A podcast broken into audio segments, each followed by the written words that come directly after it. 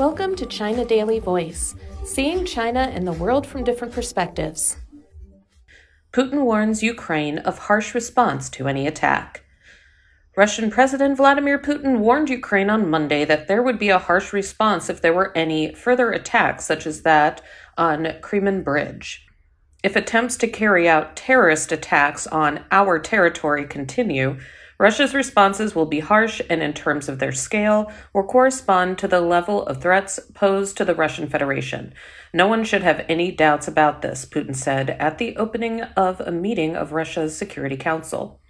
Forensic and other data, as well as operational information, indicate that the explosion on October 8th was a terrorist attack, a terrorist attack aimed at destroying Russia's critical civilian infrastructure.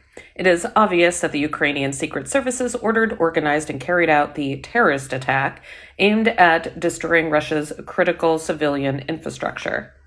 The Russian president accused the Ukrainian government of putting itself on par with international terrorist groups. Loud explosions rocked the Ukrainian capital of Kiev as air raid sirens sounded across the country on Monday morning, a day after the Russian leader denounced the Crimean Bridge explosion as terrorism.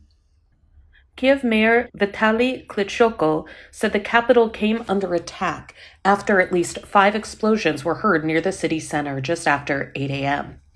Subway services have been suspended according to an official alert from the city's metro system.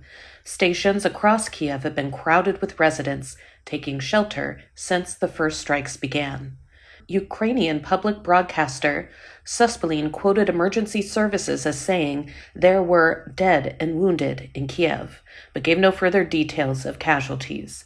Explosions were also reported in Lviv, Ternopil, and Zhytomyr in Ukraine's west and Dnipro in central Ukraine. The Ukrainian Ministry of Defense vowed on its Twitter account to issue a strong response.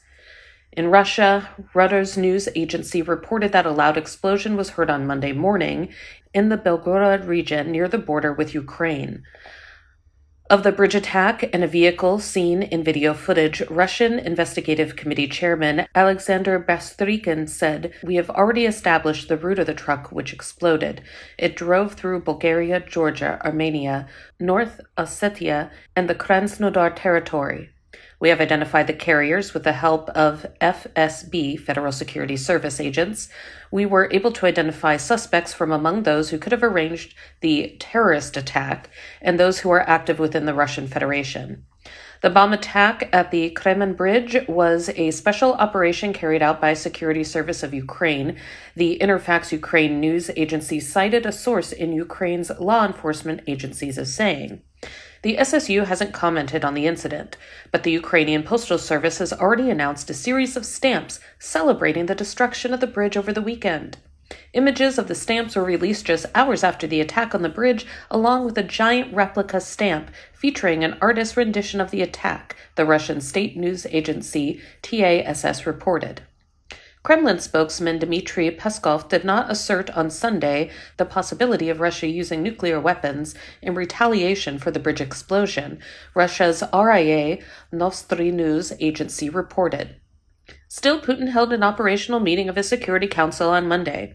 The meeting itself isn't out of the ordinary, as Putin regularly holds operational meetings with the Security Council, usually on a weekly basis, according to TASS. U.S. President Joe Biden spoke with German Chancellor Olaf Scholz by phone on Sunday, discussing sanctions on Russia as well as assistance to Ukraine.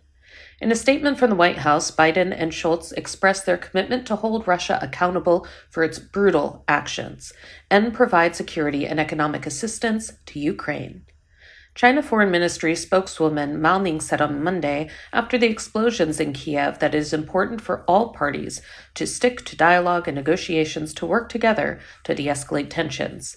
China has mainland communications with all parties, Mao said, adding that the country hopes to play a constructive role in promoting de escalation. That's all for today. This is Stephanie, and for more news and analysis, by the paper. Until next time.